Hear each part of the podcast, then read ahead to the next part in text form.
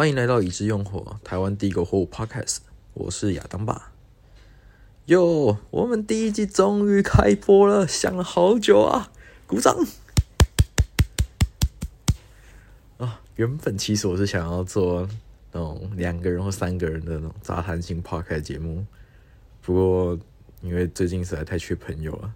暂时没有人可以跟我一起做这件事情。希望我们以后就是会有来宾啦。好吧，可以，就是大家有兴趣，假设你是玩火舞的人，然后听到又有兴趣跟我聊聊天，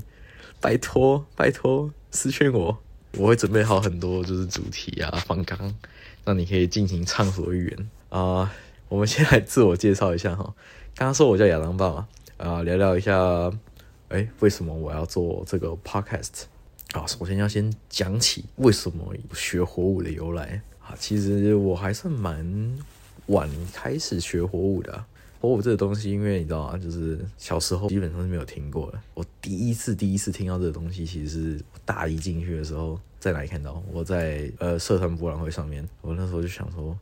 干，我就是除了念书之外，好像什么都不会，人生没有希望。我想要找一件事情，就是我要下去做，而且大家听到之后就会立刻留下印象的。在社团博览会的宣传单上面，我们学校就是有。就几百个社团，就是就一直看，一直看，一直看，看到看到在快到尾巴的时候，我那时候印象非常深刻，大概就是倒数第三还第四个这位置的时候，我，看到一个火舞社，what the fuck？就是说，哎，这东西是可以存在的吗？就想说啊，反正就看看吧。然后那时候就看到一个女生啊，里面转棍子，哎呦，哎呦，哎呦，好像有点厉害。其实原本都已经想走了，但是那时候后来又上来了另外一个，他那时候是转的是绳子加上球的一个组合，哦，后来我才知道那东西叫 poi，转的非常非常的美，我会觉得说，Oh my god，我被吸住了，才开始就是进到社团啊学习啊，但这边刚才是非常内向啊，然后刚好负责教学的人加上社长哦，每个人都是非常大家都非常热情，然后后来不知不觉就，哎呀哎呀，怎么就当上社长了？我也不知道发生什么事情，对，反正糊里糊涂，一个非常内向的人就这样当上社长了哈。但是你知道，当上社长就有一个那种同才压力，也不算同才压力，就比较像是大学或高中参加过那种任何记忆类的社团的话，不管是什么舞龙舞狮啊、扯铃啊，或者是街舞啦，哦，就大家那种通常都会把社长假想成一个就是社团里面最强的人这样子，就出去就是门面，所以说你就有一种。哎，不能下屏住的那种压力有没有？然后就，然后就想，哦，不行，我要，我要再努力，再练练，练久了之后，你觉得你好像变强的幅度其实没有想象中那么多，其实没有，真的，因为这种东西就是非常很吃天赋，也很容易进到瓶颈期。但是它就已经因为你每天练，每天练，然后变成你的生活，所以说你就会，你会觉得啊，好像没有练练点怪。之后你就这样子，就一路沿着惯性，就这样一直练过来。这时候到现在也练了七八年了吧？对，应该也是，应该也是第八年了。我靠，我这样直接透露自己的年龄，有没有气？没关系。好尴尬，这样就被大家发现我已经是一个快奔三、准备大叔化的雄性了。完了完了完了，好，反姑且不论，姑且不论啊。所以说，这就是我学火舞的经历。而想要做 podcast 的原因呢，其实还蛮单纯的，就是因为我蛮喜欢听 podcast，所以说就是常常觉得说，嗯，好像有些有兴趣的东西好像没有人做，而且刚好最近又很缺朋友啊，跟别人提过，就觉得。可能来找个机会讲讲话好了，说不定我先就是丢出这样的主题，哦，真的有兴趣的人，说不定就会来联络我，我就有新朋友了，对不对？简直完美，希望我的计划会通。我们其实这个第一集哈，就是想要介绍火舞的基本道具种类，因为顾名思义嘛，火舞火舞，呃，火的载体就是道具。舞的载体就是我们的身体，两个加在一起之后才能呈现我们就是所谓的活物。但是所以说，我们的第一集就来介绍道具吧。呃，如果是在台湾常见的道具的话，就是最常见最常见。先姑且不论各种奇形种哈，就是各位如果在听的大大们，你们有一些那个东西，就先先容我先不提哈，以后我们可以再做一起为大家讲解，好不好？然后来上我的节目，哎，你就可以跟大家推广自己做的道具，这样子简直完美，好吧？好，然后我们先来讲第一种，也就是大家我们所谓的道具之王，我只能这样称呼它，因为它的学习曲线最平缓，好入手，然后容易变强，做起来又好看，可以完美的舒展你的肢体优点。假设你的肢体很强哈，哎，那就是我们的棍子啊，常叫它火棍，或者是叫它英文叫它 staff。这东西基本上就是一般的棍子，在双头末端的地方包上火布。就是提供一个可以点火的构造，这样子，哎，这样子的结构大家就知道，拿着一根棍子硬邦邦的，那你另外一只手完全空着，两只脚也是空着，所以说你基本上可以做到任何，就是你拿着一根棍子可以做到任何事情，就是除了一直烧自己之外了，好不好？先不要烧自己，先不要。我觉得棍子的技术，就是当你学完棍子之后，再学其他东西，那就会有大概八十趴以上被继承下来。说练棍子是算是基本功之一，想要玩呼的人，哎，非常推荐你玩棍子，有成就感，就是继承转化率转化成其他道具的比率又高，所以练都不会白练，非常的棒。好，那第二个呢，介绍另外一项就是基础道具哈，但是相比于棍子，它的学习曲线就陡峭蛮多的，而且一样的时间一定没有棍子帅，但是算是我个人的主修了。叫 poi，哎，那就是之前我说哦，被那个学姐哦煞到，就是觉得哦，真的太美了这样子。它的结构其实就是一对绳子，末端接上球，就是分开的，就是两根绳子，然后两颗球分别拿在双手上。呃，当然你可以单手持握啊，对，那是另外的事情。基本构都是这样，所以它相比于棍子就是比较软嘛，因为是绳子，同时它有两颗。所以说，你对于道具的的协调性啊，你空间中就是你确保它们不会互相碰撞这些的。当然，因为你双手操控嘛，所以说你的空下来的就只剩双脚，而且要想到就是甩动道具的时候会有脚动量的问题，所以说你你要保持身体平衡，很难像棍子一样，就是就是不停的转移自己身体的重心来呈现比较接近舞蹈的状态。如果真的要很可以呈现舞蹈的感受的话，通常都是。你要就是花比棍棍子多很多倍的时间，你才可以得到类似的效果。但是呢，只能说就是如果你是一个喜欢钻研或进入心流的人的话，就是如果你对冥想有一些了解之类的，它这一档道具它其实在动态冥想的领域里面会使用。呃，而且另外有一个，这实际上有一篇论文就是在写说。固定使用破语对于人类身身心健康的影响是有正面的效果的。如果喜欢养生啊，喜欢 喜欢追求一些就是平静的体验啊，哎，非常欢迎来试试这个道具哈。而且当然，你也可以用它跳出很激烈然后很高昂的火舞。就相信我，因为我是 man 这个，对，非常希望有人可以继续加入破语的行列。好，那我们来到第三项。从第三项开始，吼都不是基础了，就是基本上都算是怎么说进阶修炼嘛。就是当你练好基础之后，你就会开始玩一些就是不一样的道具了。然后每项道具当然都会有自己的技术哈，只是说他们的会有一些，因为他们的形状啊一些设计，所以会有一些额外的动作。然后我们第一个要介绍的就是火扇，火扇，我们觉得所有最美的舞者。基本上都会玩扇，我觉得八九不离十啊！哦，非常推荐蝴蝶啊，蝴蝶的扇子真的是非常的美。它是一火舞团，如果大家有兴趣，可以在 IG 上面搜寻 E Studio，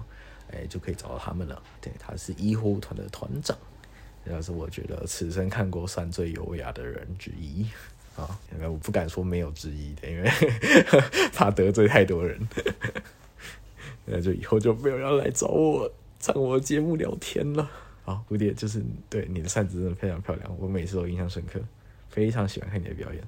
然后扇子的话，它不仅是就是很容易展现柔美的气质，它的表演效果也非常好。可以想象，破一根棍子都只有两个火头加起来，但是扇子一对扇，因为通常是哪一对扇子？一对扇子的话就有十到十四个火头啊，根据大小而定哈。可以想象说，在台上的效果完全就是。另外两个基础火觉得超级多倍，就是大家看到就，哇，好像很厉害这样子啊，就是好啦，难过，我其实有点难过，因为我除了 POY 之外，其他道具都不太玩，所以说就觉得啊，有点羡慕，但又有点想要继续坚持只闷一种道具的那种自尊心。虽然非常无谓，但是啊有时候就是这样。好，那我们来讲讲第四种道具哦。第四种道具的话，它是我们的双短。双短这件东西呢，它其实跟棍子有点像，但它只是把棍子缩短变轻，让舞者一口气掌握对比较短的棍子。也有什么好处呢？哦，好处就是哦，甩起来可以变快，然后他们彼此之间可以做出像破一样的配合。就是两根棍子，不管你做出不一样的平行的或十字的图案呢，比起单一个棍子来说，它的变化性就多非常多。但同时也会，当然也会牺牲一些棍子可以做的招数了。但整体而言，复杂性是增加的。对，然后这也算是我以前以前有一阵子非常非常多，就是大大们就是非常喜欢玩双短哦，所以说就是有一种哦强者就会使用这个道具的那种感觉。啊，不错不错，我感觉这样要得罪，一直得罪其他人，才 episode one 呢，也就一直不行得罪其他的猴子，完了完了。啊，我们赶快进到下一个道具哈，下一个道具是我们的流星。流星的话，它算是非常历史悠久，我觉得几乎算是最早最早的道具了。如果以前不知道听众有没有去过童军团，哎，你们有时候表演的时候是不是练习都会？拿一根长长的童军绳，然后双两边接上水瓶，然后就在练习，就是甩甩那个什么，他们就叫什么啊哦干地，就是就是拿水瓶一直砸地板，一直砸地板，然后上台表演的时候就用探球，有没有？然后就干地的时候，然后那个火花一直到处乱飞，到处乱飞，然后就看起来很帅这样子。那就是我们那时候用的道具，就叫流星。只是最早的凤阳童军团什么的，完全不是我理解的时代哈。那时候留下来的，我觉得是台湾非常有做出台湾特色的第一项火炬。它的特色除了刚刚说哦那个干地板啊之类的，好粗俗。它算是一种结合了棍子跟破椅两个优势的火炬，因为就是它在用力甩的时候，因为呃两个水平间的离心力哈。它就可以绳子就被绷直，就会呈现一定的刚性，可以做到一部分棍子可以做到招式。而当你双手分别去抓三分之一处的时候啊，那时候又像是两颗破一样。对，所以说就是我觉得流星它的变化性其实也不低。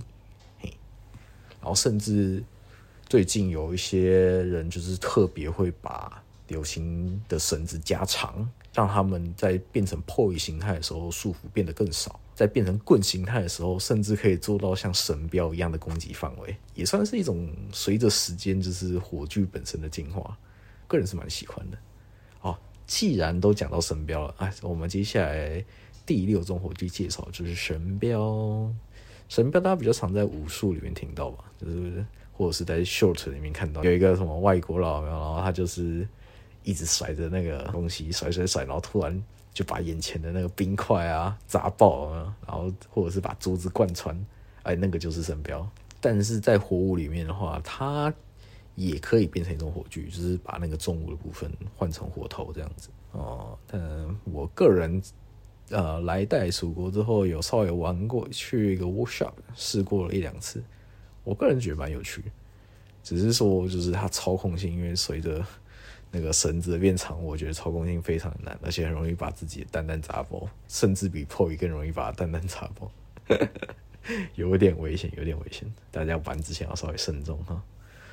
啊，最后一个了吗？对，第七个也是我们今天要介绍的最后一个，就是我们的龙棍。龙棍真的超棒，龙棍真是一个，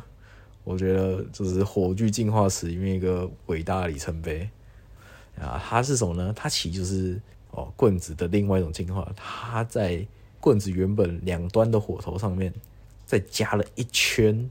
大概四到五个火头。大家是可以看到说，在这样的设计之下呢，龙棍完全发展出就是有别于棍子的另外一套技术，就是不停的搓棍子，让棍子本身不停的旋转，来让那些火头就是展现出它的美丽的轨迹这样子。然后就是有另完全另外一套技术在支持或者做这件事情，所以说我觉得龙棍本身的发明跟它后续的发展都是非常非常有趣的。我们之后可以专门做一集，就是请一个龙棍大师来讲解一下龙棍，我觉得这是一个我非常期待的内容。好，这七个不同的道具，就是台湾目前比较常见的。当然，后面就是有一些技术体系还没有完全成熟的，或者是只有少数人会的，像是火箭魔、火武士刀啊、火魔鬼棒啊。还有一些里里扣扣，就是各种，有时候是玩法差不多，但是它的因为它的形态改变非常巨大，所以说才会被归成不同的火炬的类别，都还没有提到。之后如果有机会的话，那我再一一就是为用这些火炬来就是介绍给大家，或者推荐大家一些我喜欢的表演这样子。而关于火炬，如果你听完了火炬就是非常有兴趣的话，我相信目前各大。专院校的火舞社对于学生以及就是社会人士都是非常欢迎的，所以有大家有机会有兴趣的话，都可以去体验看看。或对于如果这批 episode 有任何你想要说的话，就是就是你不管说哦你想要玩什么火炬啊，或者是你有什么疑问啊，哎都可以留言在下方让我知道，好不好？好，那我们就下次见喽，拜拜。